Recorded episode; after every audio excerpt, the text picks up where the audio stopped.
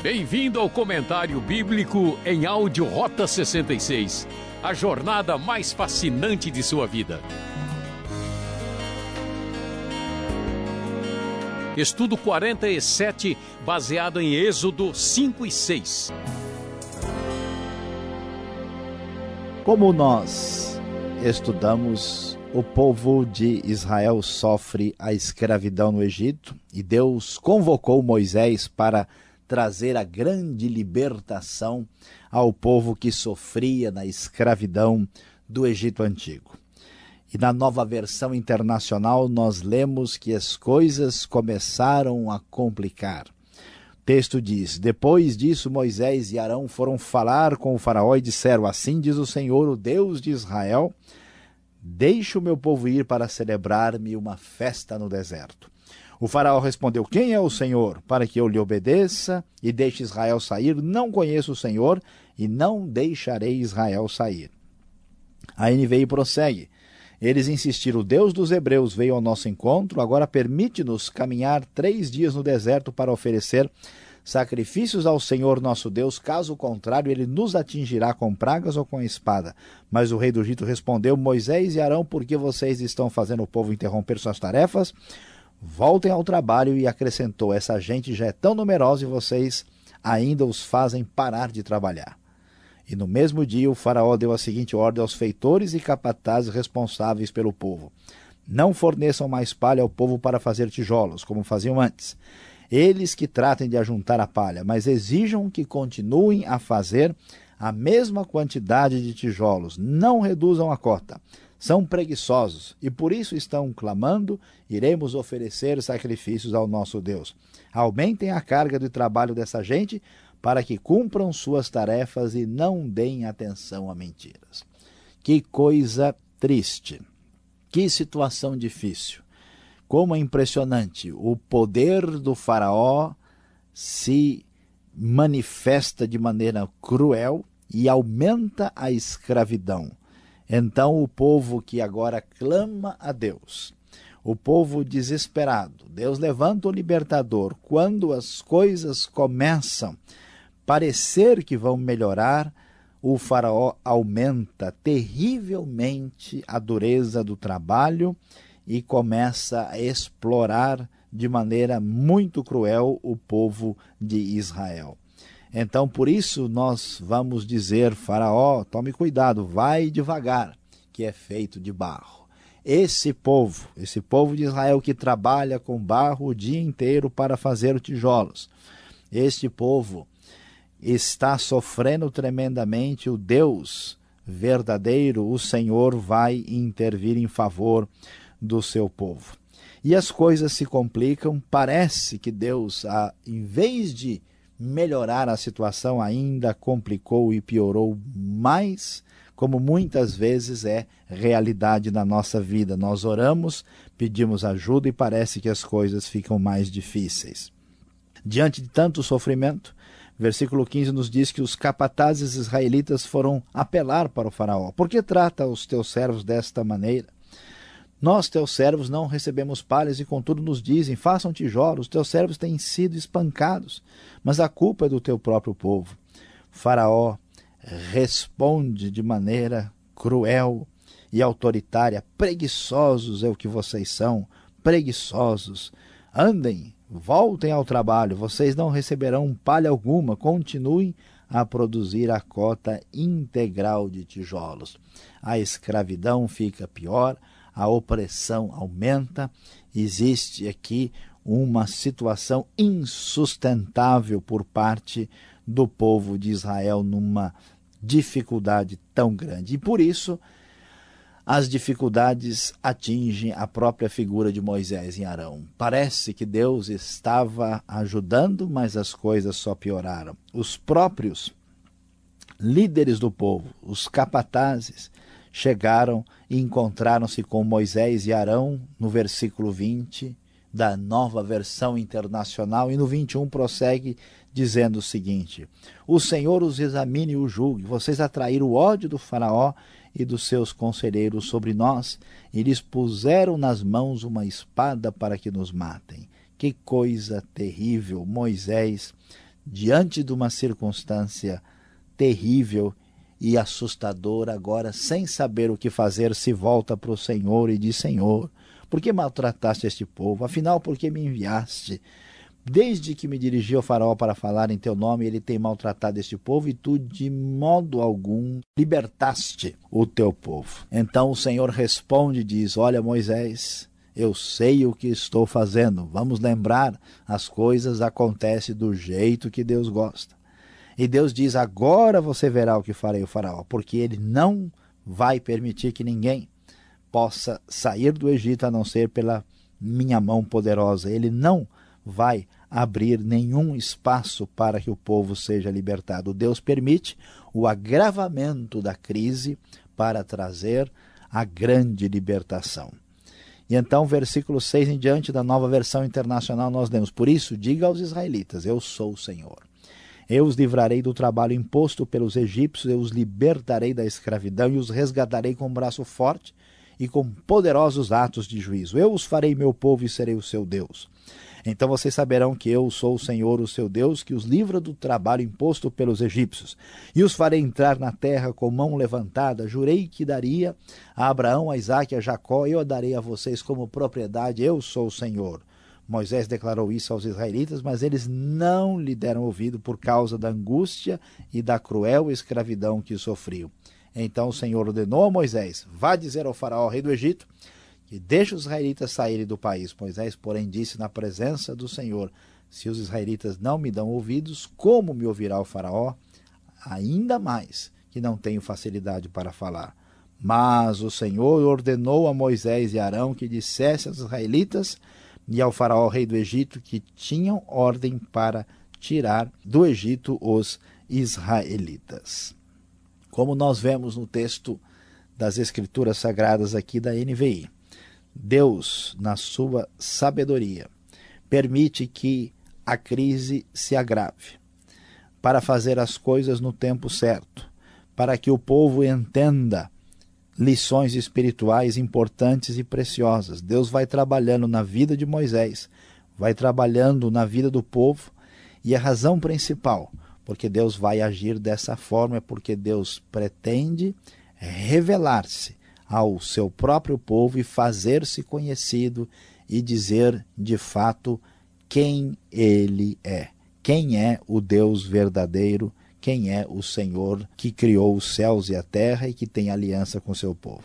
Não é possível conhecer a Deus simplesmente em teoria. Não é possível conhecer a Deus a partir apenas de informações. Deus providencia experiências duras e de muita crise para que o ser humano tenha a sua fragilidade manifestada, para que ele desista do poder da sua própria mão, do seu próprio braço. E a partir então dessa circunstância de humilhação e de sofrimento, ele entenda a realidade e o seu coração esteja preparado para entender quem é o Deus verdadeiro, o Senhor da história, que se manifesta contra toda opressão toda maldade, toda injustiça, que mais cedo ou mais tarde será castigada. Deus não permite que nenhum ditador, que nenhum ah, homem perverso, que qualquer pessoa que tente roubar dele a glória e dizer eu tenho poder, não permite que ele se exceda. Deus diz para qualquer pessoa e líder e rei e faraó e dono de qualquer coisa desse mundo, vai devagar porque você sabe muito bem que é feito de barro. Inclusive, você mesmo, ser humano supostamente poderoso, também é feito de barro, porque só eu sou o Senhor.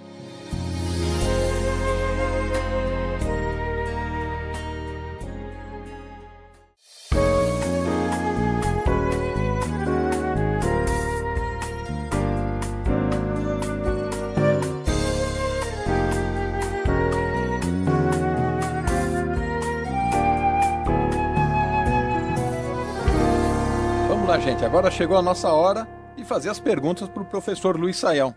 E o capítulo 5 e 6 de Êxodo já chama atenção para muitas coisas. E eu já começo perguntando: o coração de Faraó, às vezes era duro, ou Deus que endurecia o coração de Faraó? Que problema cardíaco tinha o líder dos egípcios, Saião?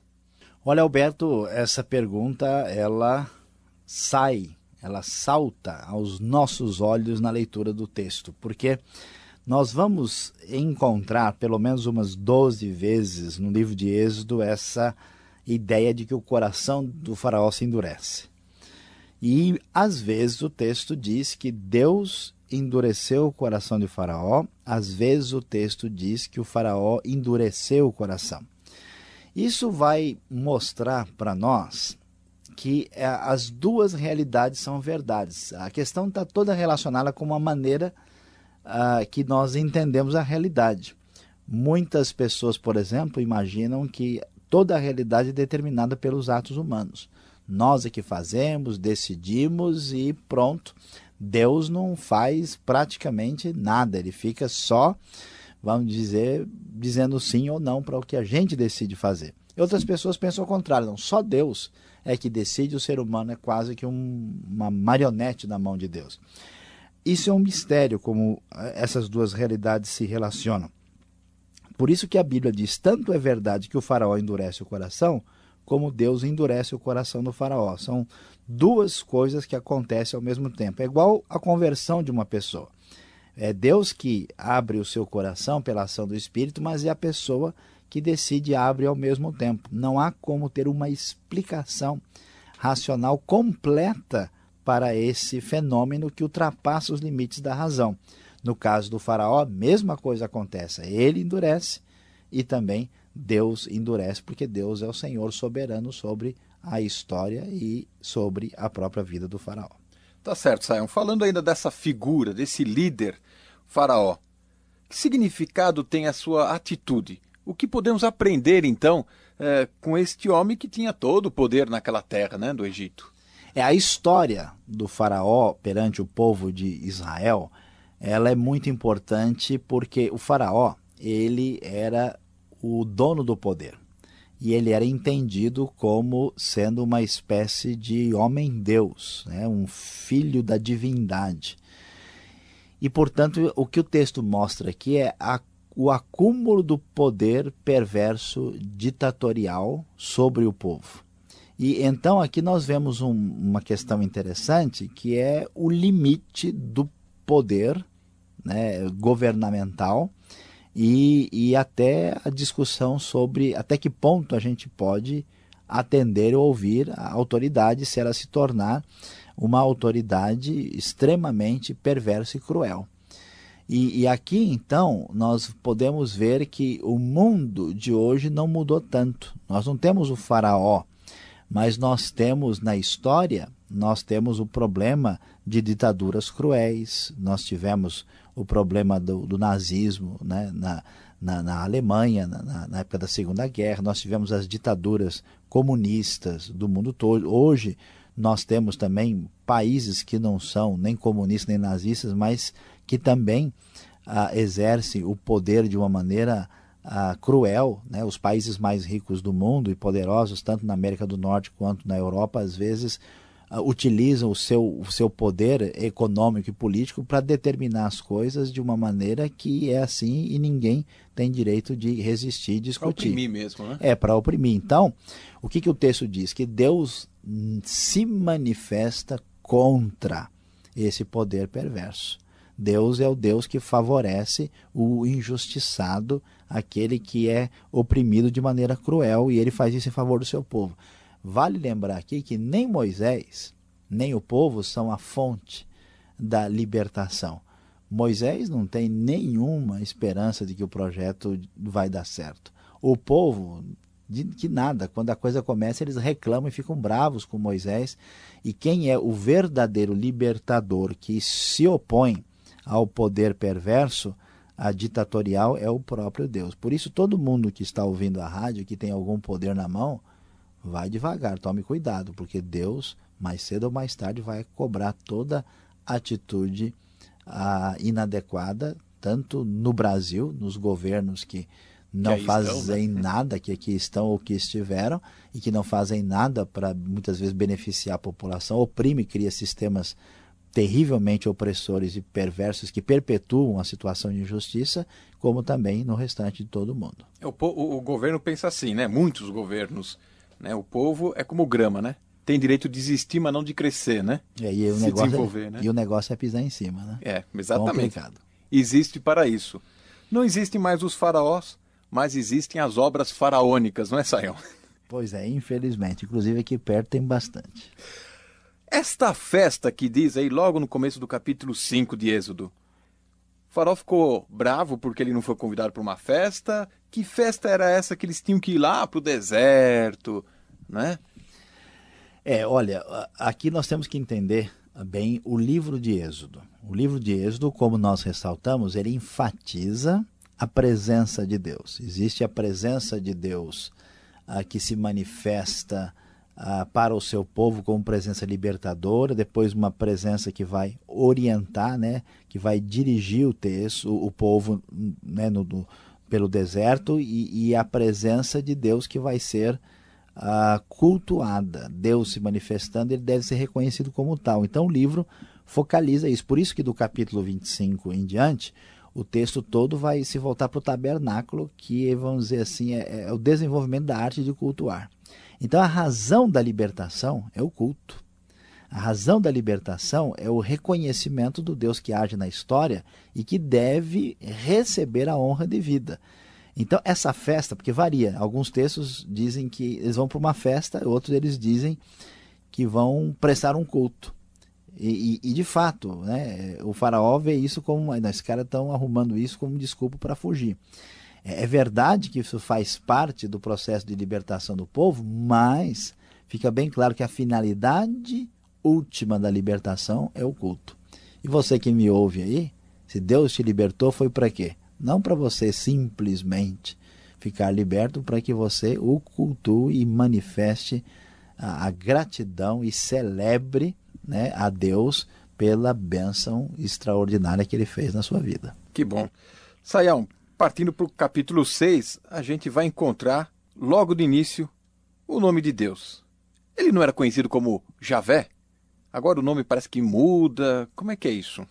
Olha, a, aqui nós temos uma questão que merece uma atenção especial. Por quê? Porque através da crise, da dificuldade, a gente já viu isso lá em Gênesis, né? Vimos na vida de Jacó, de Abraão, quando a coisa fica difícil, e o coração humano está preparado, Deus então dá uma oportunidade e se mostra um pouquinho mais. Opa, eu aqui, agora você consegue ver, né?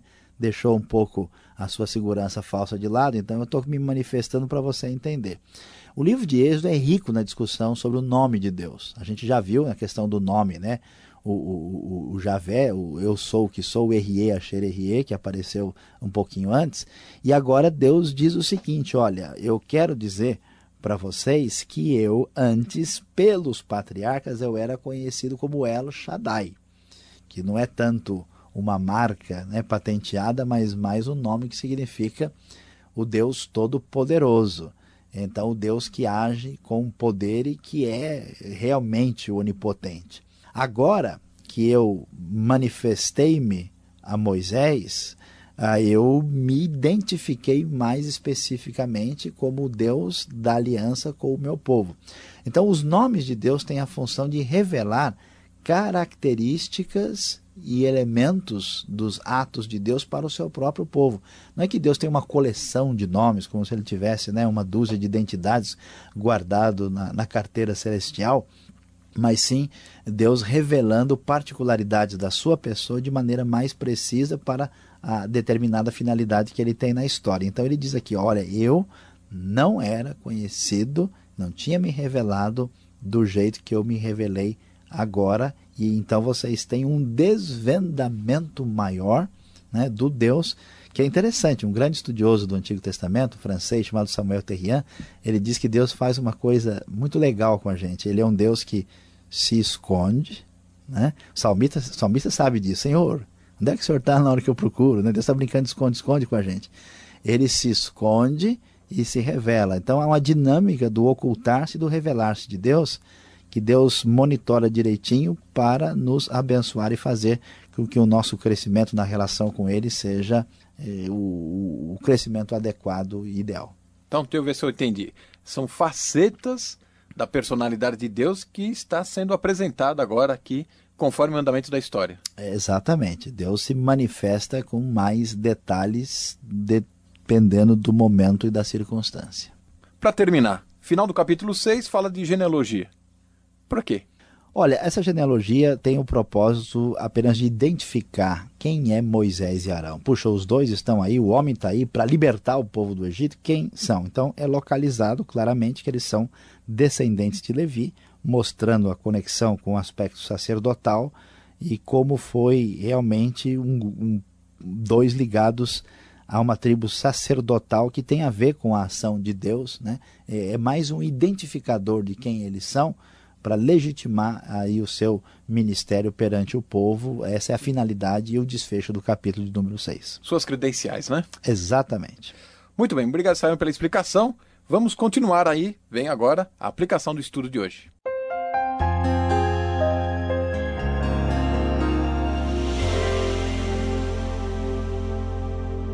Hoje no Rota 66, estudamos capítulos 5 e 6 do livro de Êxodo, falando sobre o tema Vai Devagar, que é feito de barro.